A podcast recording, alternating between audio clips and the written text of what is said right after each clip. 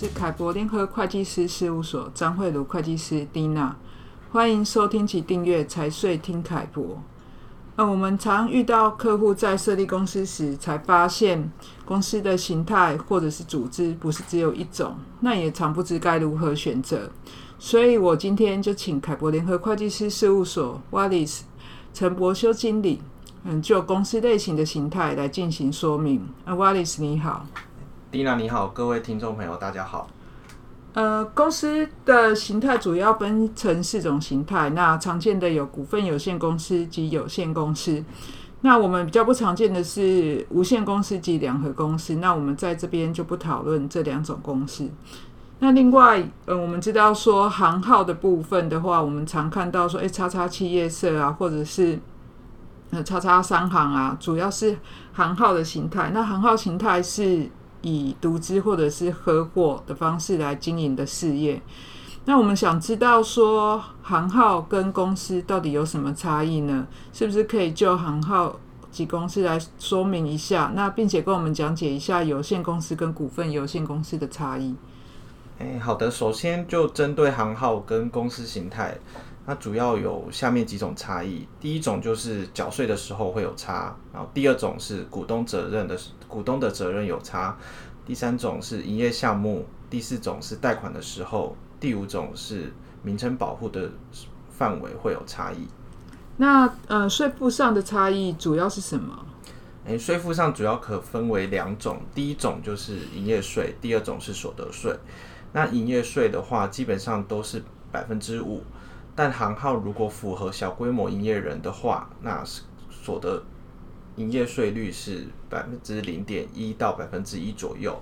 所得税的话，公司需要缴交百分之二十的盈利事业所得税及百分之五的未分配盈余税。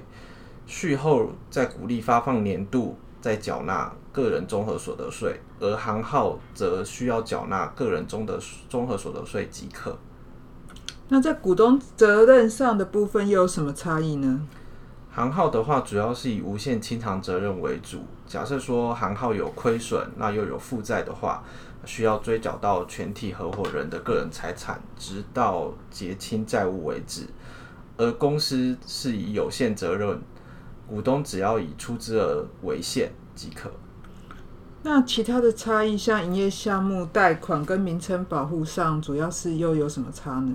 诶，营业项目的话，主要是因为有一些厂商他可能只喜欢跟公司往来，所以是需要以公司名义来进行交易。那或者是投标的时候会限制以公司名义来投标。那另外有一些特殊行业只能由公司组织来营业，比如说包租代管。那贷款的话，主要是因为银行在评估贷款的时候，会认为公司的资本金是有经过会计师签证，所以比较有保障。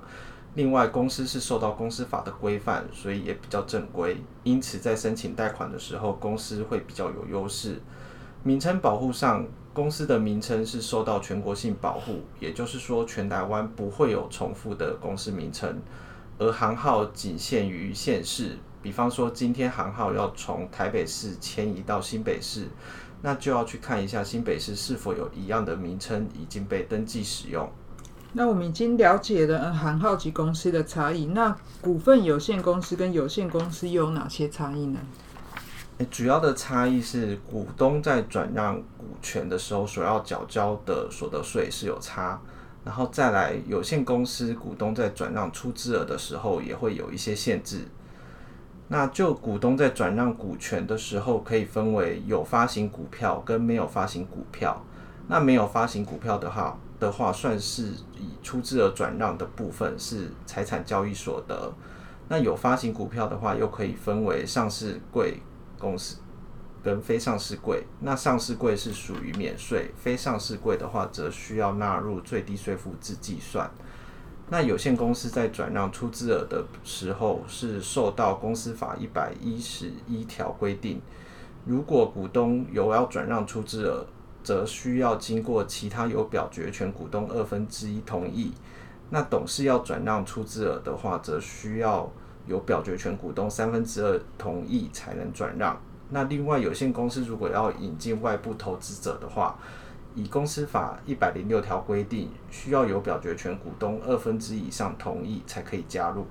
了解，谢谢 Wallace 今天的讲解，相信大家对公司及行号上的差异有一定的了解了。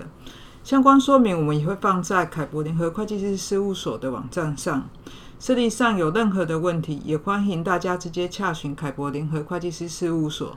谢谢大家今天的。